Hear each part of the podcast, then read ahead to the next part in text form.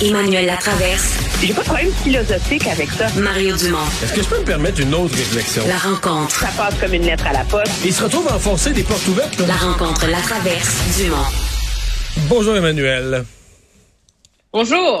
Alors, euh, la réforme des retraites en France, là, qui euh, soulève la controverse depuis quelques jours déjà, quelques semaines déjà.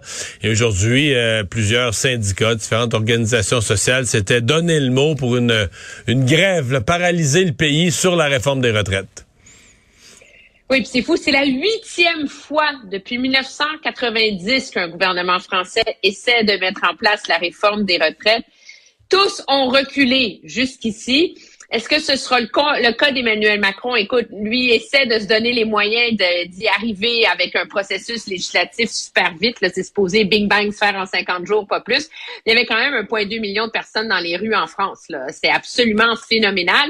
Mais moi, ce que je trouve intéressant, c'est que ça soulève une, une réflexion intéressante sur les retraites, hein, parce qu'on sait que ici, euh, la Régie des rentes est en train d'évaluer si ça serait pas une bonne idée de au moins repousser à 62 ans l'âge à partir duquel on peut toucher une retraite euh, moindre là, que la retraite officielle. Mais il y, a une dizaine d'années, euh, Stephen Harper, même moins de dix ans, Stephen Harper avait inclus dans un des budgets le report de l'âge de la, de la, pension fédérale. Il avait fait adopter. De 65 à 67, ans. C'est Justin Trudeau qui l'a annulé, là, ce, ce, ce changement-là.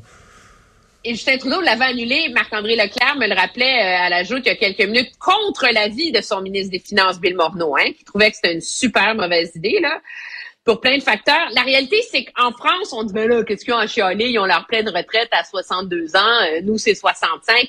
C'est plus compliqué que ça, en vérité. Le problème, c'est que la France a comme le pire des deux mondes en même temps. La réalité, c'est que les retraites sont beaucoup plus généreuses en France que l'équivalent de notre régime des rentes ou du régime de pension du Canada, là, pour quelqu'un qui n'a pas de REER et plein d'autres affaires. Là. Donc, la retraite est beaucoup plus généreuse. Mais le problème, c'est qu'elle n'est pas investie, c'est pas un fonds capitalisé là, comme le régime de pension ou comme ce que fait la caisse euh, de dépôt. La caisse de dépôt, elle prend notre régime des rentes, elle le met sur les marchés, elle le fait fructifier, ça fait de l'argent, comme ça on n'est pas inquiet qu'il y a de l'argent pour payer pour les années futures. En France, c'est les cotisations des travailleurs qui payent d'année en année pour les retraités. Alors, avec une population qui vieillit, on s'entend que tu es sur une pente descendante là, qui est pas très euh, soutenable.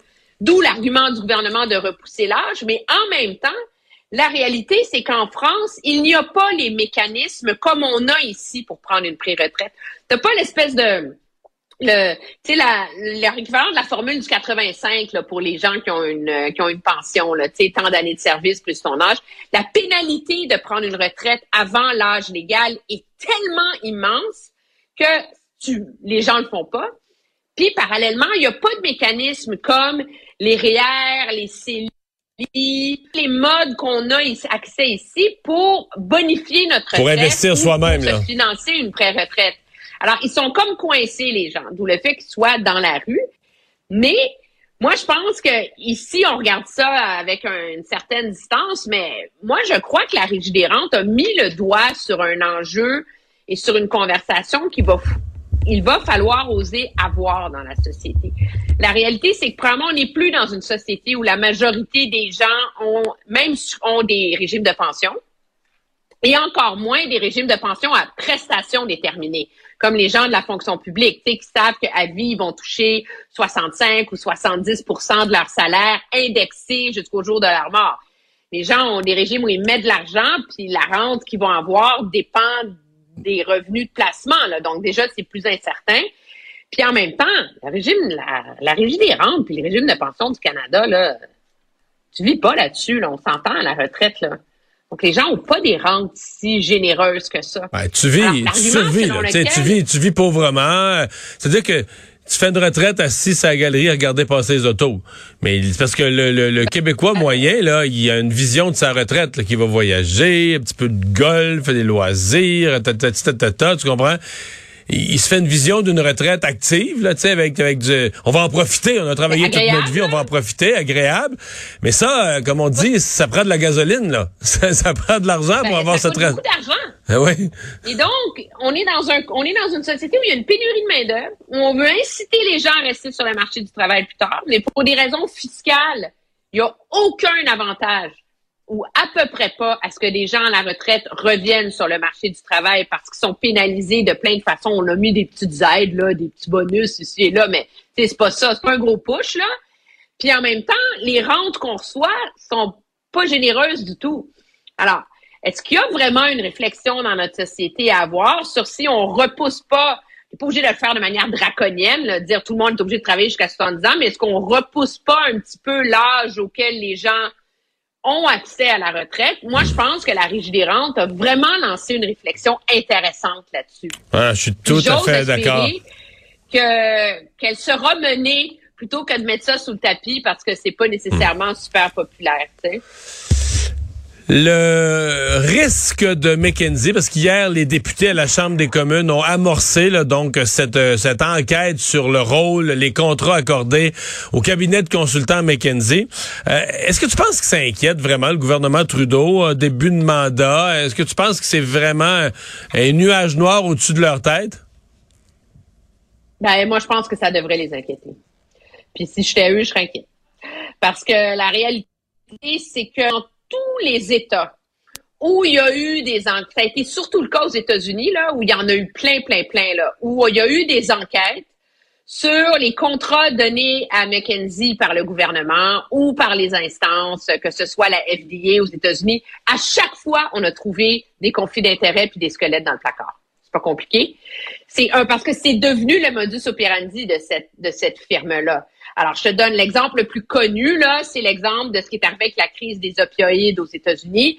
McKenzie avait des contrats avec la FDA qui contrôle les médicaments, mais il y avait aussi des contrats avec Purdue Pharma, qui est la compagnie qui faisait le Oxycontin. McKenzie a toujours dit, faites-vous-en pas, il y a une muraille de Chine entre les deux, on se parle pas. Mais imagine, alors là, McKenzie savait comment fonctionne le gouvernement, puis a réussi à jouer sur les deux tableaux, a incité Purdue Pharma à, booster, mais de manière éhontée, ses ventes en manipulant, en faisant de la pression sur les médecins, etc. Ils ont été obligés de payer 600 millions de dollars euh, pour des morts. Pour des, ben oui, il y a quoi? Il y a 700 000 personnes qui sont mortes hein, de la crise des opioïdes aux États-Unis. Mais ils ont fait euh, les cigarettes électroniques, ils ont fait ça avec le tabac, ils ont fait ça avec les compagnies d'assurance pour euh, l'assurance médicaments aux États-Unis. Alors, c'est leur modus operandi dans des gouvernements de faire ça. Alors, pourquoi est-ce que soudainement au Canada, il n'y aurait pas les mêmes enjeux qui se posent? Je veux dire, il faudrait vraiment qu'on vive sur, une autre planète. Alors, de un, il y a vraiment ce problème de, de de, de la nature du travail. Puis de deux, le problème, c'est que parmi les gens qui sont invités à témoigner, écoute, il y a la ministre Freeland, le ministre de l'Immigration, la ministre de la Défense, la ministre présidente du Conseil du Trésor, la ministre de l'Approvisionnement, le ministre de la Santé, le ministre de la Sécurité publique, les dirigeants actuels de McKenzie et, bien sûr, Dominique Barton. Puis ça, il y a une bombe à retardement pour le gouvernement là-dedans. Parce que à l'époque où M. Trudeau s'est accoquiné avec McKinsey, Dominique Barton marchait sur l'eau dans le monde. Là, on s'entend. Là, il était comme le CEO le plus glorieux, le plus tout, tout ce que tu veux. Mais on sait maintenant que c'est aussi sous sa gouverne qu'ont eu lieu certaines des pires dérives de McKenzie. Et donc, à un moment donné, ça va soulever beaucoup, beaucoup de questions inconfortables pour le gouvernement.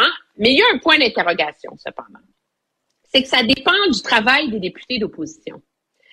Parce qu'on a beaucoup tendance dans les, dans les comités parlementaires à envoyer des euh, députés qui font un spectacle pour la galerie. Donc, la ministre Freeland qui est là, on va faire du gros rentre dedans, puis tu sais, on va faire des grosses clips pour la télé, puis go, go, go. Alors que, objectivement, un travail, une enquête parlementaire est supposée être minutieuse, est supposée être le fruit de beaucoup de recherches. Et donc, ça dépend beaucoup de comment va être menée cette enquête-là. Mais rappelle-toi que le scandale des commandites tel qu'on le connaît maintenant, nous, on a l'image de Gomery puis tout ça, mais à l'époque, ce scandale-là a commencé par une enquête des comptes publics sur un contrat de 500 000 à Groupe Action. Si je me trompe pas, qu'il avait été, qu'on avait trouvé que ça avait été fait en double, qu'il y avait comme deux copies, on avait facturé deux fois le même rapport. Ben non, mais c'était du n'importe quoi là. C'était comme un bottin téléphonique là. C'était une joke ce rapport-là. Mais ceci étant dit, le, les membres du comité étaient ultra sérieux. Le président du comité est un député d'opposition, mais il était, c'était M. Williams à l'époque, il était très sérieux. Le député du Bloc, si ma mémoire est, bonne, c'était Michel Guimont qui avait vraiment mené un travail minutieux. Alors, la qualité de ce qu'on va apprendre sur McKenzie, sais, on a beaucoup tendance à dire ah ça va être de la pression sur le gouvernement, mais je pense qu'il y a aussi énormément de pression en termes de crédibilité sur l'opposition pour faire un travail. Parce que jusqu'ici, c'est aussi l'ultra-partisanerie de l'opposition qui finit par donner raison à M. Trudeau. Non, puis enlever de la crédibilité. enlever de la crédibilité au processus d'enquête comme étant sérieux. Emmanuel, merci, à demain. Ça me fait plaisir. Au revoir.